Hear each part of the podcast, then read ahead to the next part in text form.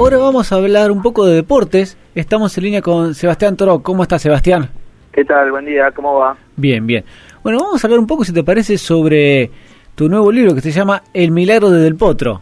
Así es. Bueno, ¿por, qué un libro sobre el Del milagro Del Potro? Eh, el Milagro del Potro. ¿Por qué un libro sobre Del Potro? A ver, obviamente está claro que es uno de los número uno del deporte nacional, pero bueno, ¿por qué un libro sobre él? Bueno, es un, era una idea que yo tenía hacía rato.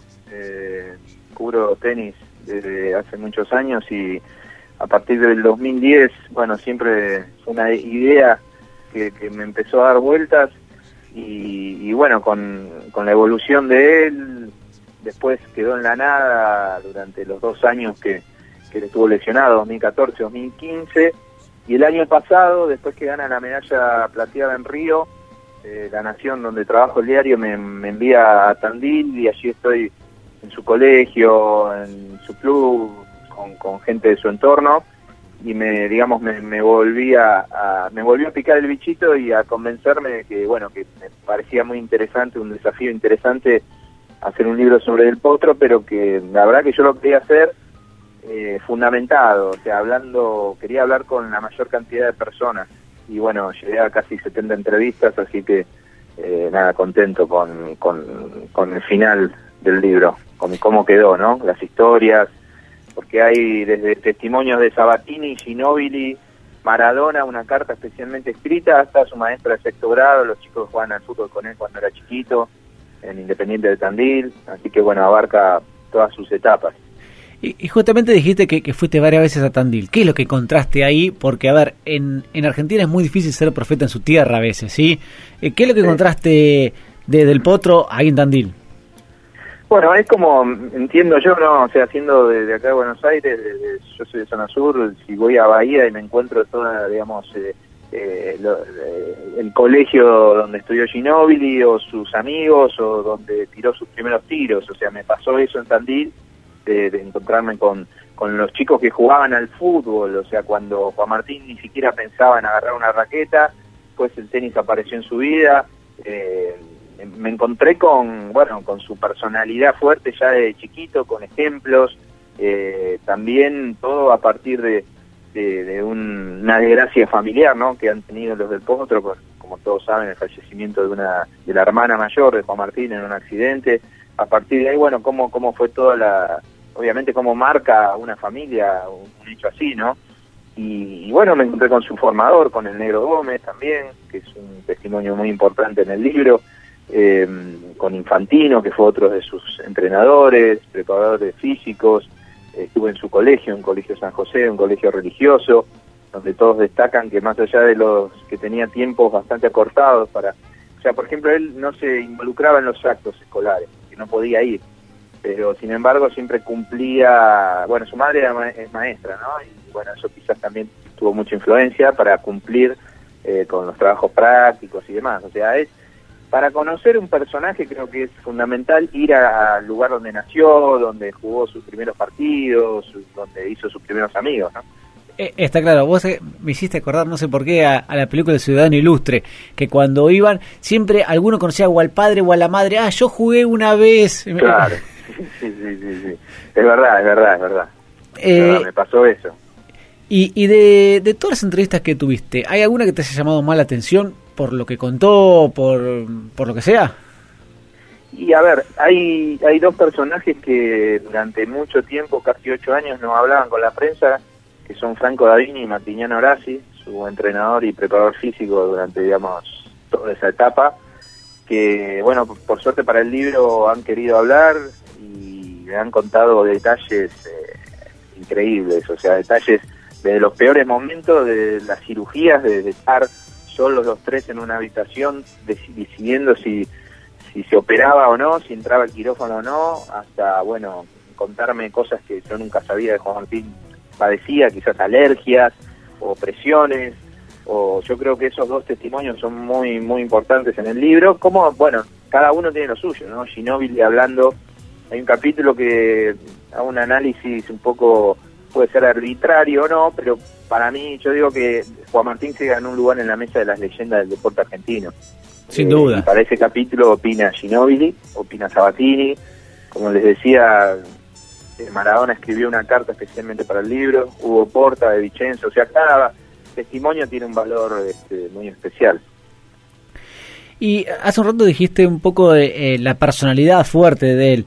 Eh, y el tenis en general es un deporte, obviamente, hacer eh, practicarse en forma individual, que genera ciertas dudas. Y a ver, por ahí Del Potro es muy amigo de algunos número uno que todavía están en el, en el, ranking hoy vigentes y que hablan muy bien de él. Y por otro lado, lo que siempre se habló de, no sé, las peleas con Navaleán en la Copa Davis. ¿Cómo, ¿Cómo lo viste vos a través de las entrevistas y, tu experiencia, obviamente, eh, a la personalidad del Potro en ese aspecto? A ver, él es una persona que eh, tiene muy claro lo que quiere, o sea, trata de cumplirlo sí o sí. Les doy un pequeño detalle. Negro Gómez, su formador, me contaba que una vez cuando era muy chiquito, en un torneo, en un G1 creo, eh, llegó a la final y él estaba preocupado por saber el día anterior a qué hora era. Bueno, llegó a la final y él habitualmente le ganaba a todos. Y ese día perdió 6-0, 6-1. Y estaba también con su padre. Y le dijeron, bueno, eh, volvemos a Tandil, no era en Tandil el torneo y, ellos se querían quedar a comer, el padre y el negro Gómez, y le decía, no, no, volvamos, volvamos, y le sorprendió esa actitud. ¿Qué pasó? Llegó a Tandil y a las dos horas se fue a jugar una final de fútbol con sus amigos. ¿Qué quiero decir? Él hace todo, todo, todo, o sea, cuando se pone algo en la cabeza, hace todo para tratar de conseguirlo. Es una persona, una personalidad, digamos, fuerte, ¿sí? Eh, para él es blanco-negro, eh, y bueno, eso lo ha llevado obviamente a, chocar con, muchas personalidades fuertes también, como decían ustedes, con Nalbandián. Eso surgió a partir del 2008, en las semifinales, cuando se convierte del Potro en, la figura del equipo de Copa Davis, este, que ahí viene la clasificación a la final y bueno, después se explota todo en retrato. Seguro. Eh, el libro se llama justamente El Milagro del Potro y supongo que gran parte tiene que ver eh, lo que él tuvo que pasar durante sus operaciones y su regreso increíble eh, en las Olimpiadas de Río y después en la Copa Davis. Eh, ¿Cómo fue? Contanos algo de cómo fue ese periodo de recuperación para él, para un deportista profesional en, en la plenitud de su carrera y chocarse contra eso. Sí, el libro tiene el comienzo, habla de, una situación bastante eh, preocupaciones, Juan Martín tirado en su cama, depresivo prácticamente, a mediados del 2015, cuando, bueno, no ya se había operado por tercera vez su muñeca izquierda y no veía una salida. Eh, a partir de ahí, bueno, cuento cómo empieza a cambiar eh, todo. Eh, hay un clic en su cabeza, pero estuvo muy cerca, muy, muy cerca realmente de retirarse me imagino. Bueno, también hablo con Diego Rodríguez en el libro, que es su kinesiólogo desde el principio del año pasado, que fue fundamental, le cambió todo un poco el sistema de, sobre todo, no de tanto entrenamiento, sino de recuperación, eh, con, con respiración, con yoga, eso le pegó bastante fuerte a De Potro, se hizo un jugador un poco más emocional, por decirlo de alguna forma, porque, bueno, estuvo tan mal y, llegar a, a tan arriba después ganando la la medalla de plata, eh, ganando la Copa Davis, siendo la, bandera del equipo de Copa Davis. Eh, hay una gran explicación en ese sentido, cómo fue evolucionando, ¿no? Sí, eh, porque la pasó mal.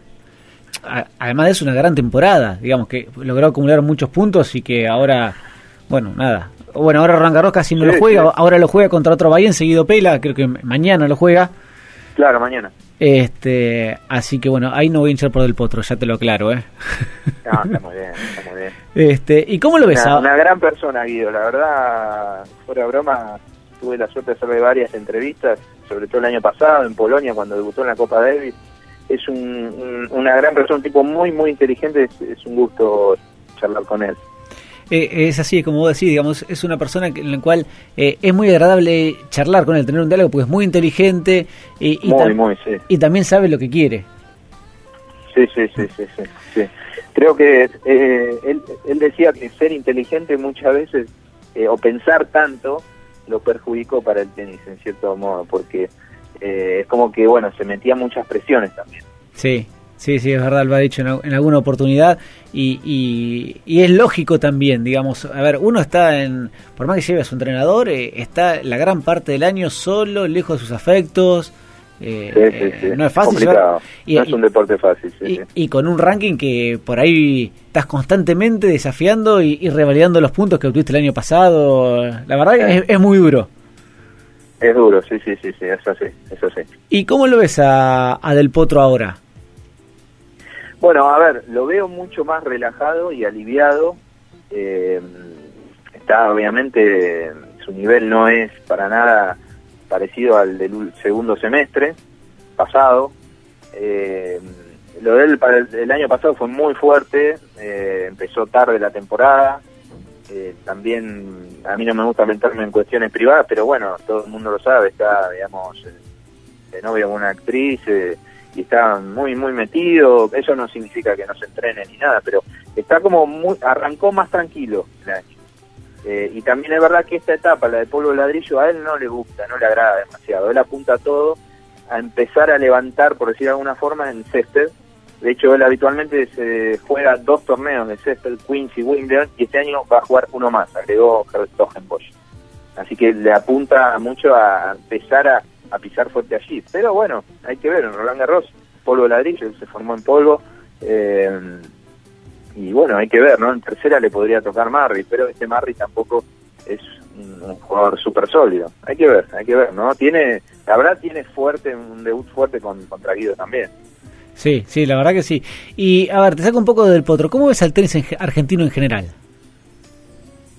Y a ver, es una época mucho más austera que en la época de, la Legión, naturalmente, ¿no? Eh, el equipo que ganó, extraña, o sea, es paradójico, ¿no? Porque Argentina, sin grandes figuras, más allá del Potro, que bueno, como todos saben, volvió de, la muerte deportiva, por decir de alguna manera, ganó la Davis. O sea, eh, hay buenos, hay buenos talentos jóvenes, pero hay que esperarlos. Todavía los especialistas, los entrenadores dicen que no ven un Del Potro, un Coria, un, Gaudio, un Albandián.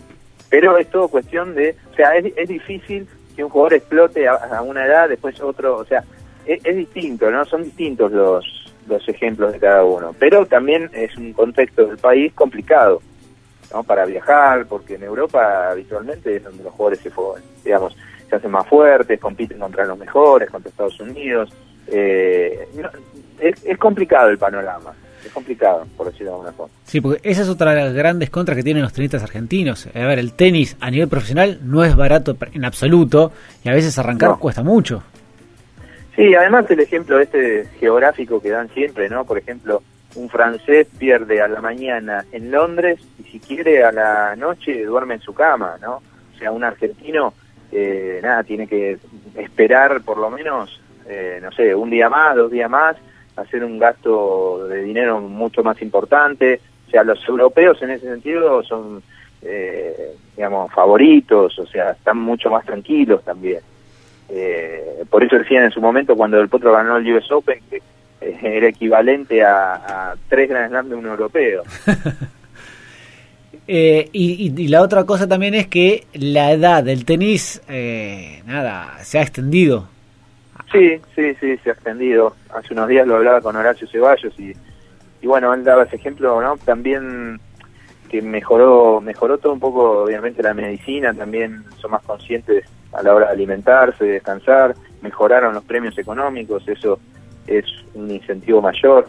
Eh, y también le está costando a los chicos, más allá de Alex Esperet, de, de Tim, de, bueno, algún otro más, de Kirgios no es tan chico, pero a, la mayoría les está costando este, ingresar en el circuito. Sin duda. Bueno, Sebastián, queremos aprovechar no solamente hablar de, de tu libro El Milagro del Potro, eh, sino también aprovechar de hablar un poco de tenis en general. Te agradecemos muchísimo por estos minutos que nos dedicaste. Bueno, gracias a ustedes. Bueno, ojalá, tengo entendido, que va a llegar pronto allí a Bahía, así que bueno, ojalá que lo puedan disfrutar el libro. Seguramente. Muchas gracias. Un abrazo grande. Un abrazo.